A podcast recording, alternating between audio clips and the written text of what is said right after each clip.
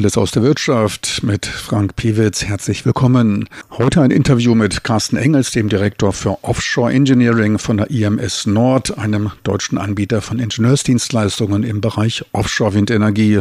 Ihn traf ich in der letzten Woche auf dem deutschen Stand der Energy Taiwan Messe im Messezentrum von Nangang. Die Messe fokussiert auf den Bereich grüne Energien und vor- und nachgelagerter Dienstleistungen. Sie entwickelte sich in den letzten Jahren durch Zusammenschluss der früher separat dargestellten Bereiche Photovoltaik, Windenergie, Brennstoffzellen und intelligenter Speicherung von Energie.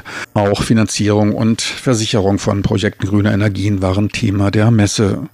Nur auf der Energy Taiwan Messe vor mir ein deutscher Dienstleister, die Möller GmbH und im Windbereich, Offshore-Windbereich tätig. Sind Sie das erste Mal in Taiwan? Wir sind das dritte Mal alleine jetzt schon hier auf dieser Messe der Wind Energy Taiwan.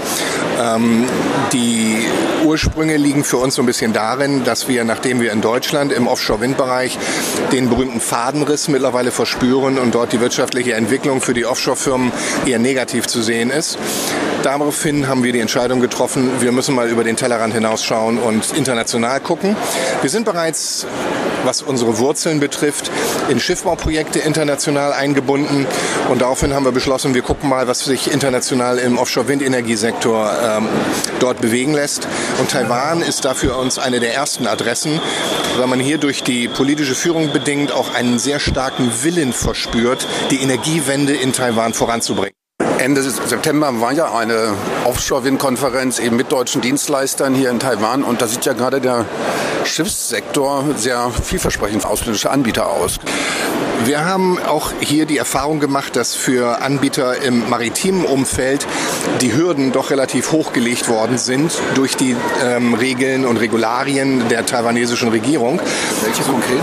Ähm, so zum Beispiel, dass sie mit den, wenn sie ein Schiff hier betreiben wollen, als ähm, Ship Owner oder Ship Manager, dieses Schiff erst einmal unter taiwanische Flagge bringen müssen. Das können sie nur, wenn das Unternehmen, dem das Schiff gehört, auch zu 51 Prozent im taiwanischen Besitz ist. Zudem müssen sie das Schiff dann nach taiwanischer Klassifikation auch klassifizieren. Also das ist sowas ähnliches wie der TÜV bei Fahrzeugen. Und ähm, das sind Hürden, die es erst einmal zu stemmen gilt. Das macht es auch so ein bisschen schwierig und das reduziert auch das Interesse ausländischer Investoren zu sagen, hm, ich gehe mit meinen Schiffen in den taiwanischen Markt. Also ist schon eine Hürde, die ist da und da muss man halt eben jetzt Lösungen für finden, wie man das entsprechend kostengünstig, wirtschaftlich optimiert hinbekommt. Letztlich widerspricht das dann ja auch eigentlich Taiwans schneller Umsetzung meine, oder schneller Installation der Windenergie, ne? der Offshore-Windenergie, gerade weil man in dem Bereich gar nicht vorbereitet ist. Also richtig ist, es ist der ganzen Entwicklung sicherlich nicht förderlich. Ähm, dennoch, wenn man die ja, taiwanische Politik betrachtet, auch durchaus verständlich und vielleicht nachvollziehbar, dass die äh, Taiwaner sagen, der Local Content, ähm, der ist für uns extrem wichtig, weil wir damit unsere heimische Wirtschaft schützen und das Ganze nicht nur ausländischen Investoren überlassen wollen. Haben wir durchaus Verständnis für. Nun befindet sich jetzt Taiwan in einer Phase ihrer Energiewende, wo sie bisher noch nicht über das gesamte Know-how und über die gesamte Versorgungskette, also neudeutsch formuliert die Supply Chain, verfügen. Soll heißen, sie müssen noch sehr viel Know-how und Komponenten, äh, Bestandteile, die sie für einen solchen Windpark und letztendlich die Elektrizitätsgewinnung und Übertragung brauchen, auch aus dem Ausland importieren. Kann es ja schon als Hürden bezeichnen für den Schiffbau, die man da eingebaut haben, eben äh, durch ein Joint Venture oder durch den Aufbau einer Fabrik vor Ort lösen. Also ist, ist das gewünscht? Das ist der, die Zielsetzung, die sich dahinter verbirgt. Und deswegen war, sagte ich eben auch, ich kann es zu einem gewissen Teil auch nachvollziehen, dass man hier gewisse Hürden ähm, einbaut, um eben die lokale, die heimische Wirtschaft da diesbezüglich zu schützen. Joint Ventures sind sicherlich Möglichkeiten und Lösungen dafür, genauso aber auch ähm, die Möglichkeiten des Sale and Lease Back Verfahrens. Also ich kann ja auch ein Fahrzeug verkaufen und dann zurückchartern, aber damit habe ich es dann unter taiwanische Flagge ver verbracht. Also es gibt Lösungen überall dabei. Gleichermaßen, wenn wir auf die äh, großen Anlagenhersteller gucken, ähm, sei es zum Beispiel Siemens oder MHI Vestas, die äh, Windenergiekomponenten produzieren, ähm, dann werden die eigene Fertigungsstätten hier in Taiwan aufbauen. So wie ich mitbekommen habe, ist dort mittlerweile ein munterer Wettbewerb im Gange, um die entsprechend geeigneten Flächen in den Hafengebieten zu belegen, damit man diese Komponenten dann auch entsprechend wirtschaftlich und kostengünstig nachher zu den Windparks bringen kann. Also es ist sehr viel im Aufbau und in der Entwicklung. Wir bauen und hoffen alle darauf, dass die ähm, gegenwärtige politische Führung im Januar im Amt bestätigt wird und man dann auch im Sinne der Entwickler und Investoren die nächsten vier Jahre wieder Planungssicherheit haben wird. Bei der DWB-Konferenz, da wurde öfter auch gesagt, dass es hier an Passagierfrachtschiffen fehlt, also für die Crews, dann äh, auch Lastenschiffe äh, oder auch solche eben, die mit, mit denen man solche schweren Teile transportieren und auch aufladen kann, äh, die, die gäbe es ja alle noch nicht vor Ort. Taiwan müsste doch dann eigentlich äh, auf Ausländer zugreifen da, oder wollen Sie durch diese Bestimmung irgendwie die, die Ansiedlung hier vor Ort erzwingen? Da könnten wir äh, von der Quadratur des Kreises sprechen, in dem Fall jetzt. Ähm, erstens richtig ist, ähm, die taiwanische Schifffahrtsbranche verfügt noch nicht über die Schiffe, die in, in der Offshore-Windenergie gebraucht werden. Das sind ja eine Vielzahl von Spezialschiffen, die ausschließlich für diesen Industriezweig genutzt werden können. Errichterschiffe, äh, Mannschaftstransportschiffe, Ver Versorgungsfahrzeuge, die nachher die äh, Windparks und auch die Umspannstationen versorgen können. Da ist noch relativ großer Handlungs- oder vielmehr Nachholbedarf hier in Taiwan.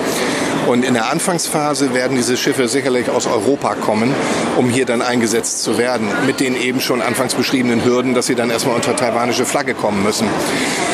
Im zweiten Schritt glaube ich, dass die Taiwaner in der Lage sein werden, auch diese Schiffe irgendwann in der heimischen ähm, Schiffbauindustrie zu produzieren.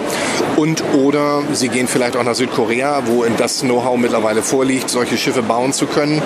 Ähm, diese Schiffe können dann nach Taiwan gebracht werden. Die kriegen hier die taiwanesische Flagge und werden dann hier entsprechend betrieben. Das allerdings wird noch ein bisschen äh, Zeit brauchen, bis ähm, das Ganze hier soweit ist. Die großen Investoren aus Europa, die jetzt hier auch tätig werden, die bringen dieses Know-how bereits mit. Das heißt, die wissen, wie so ein Schiff aussieht, was es können muss. Sie wissen auch, wie teuer es ist. Und insofern denke ich, ist das eine Entwicklung, die sich in den nächsten Jahren so in etwa in diese Richtung auch abzeichnen wird, dass die Taiwaner ihre Schiffe dann selber bauen können. Wann würde man eigentlich eine Produktion lokalisieren? Welche Faktoren müssen da gegeben sein, um, um so etwas auch akzeptabel oder auch gewinnbringend natürlich dann auch zu machen? Die großen Investoren, ähm, die hier im taiwanischen Markt jetzt tätig werden, ähm, ob es aus Dänemark oder auch aus Deutschland kommen, die äh, betrachten das Ganze natürlich mit einer Langfristperspektive.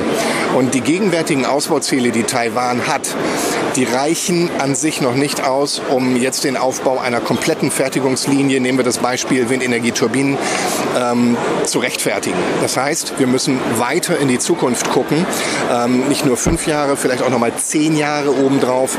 Und dann erst, wenn man sieht, Taiwan möchte ja vom Atomstrom und vom Kohlestrom unabhängig werden und äh, auf erneuerbare möglichst komplett umstellen, Photovoltaik, Offshore-Windenergie, also auch einen Energiemix dann erzeugen.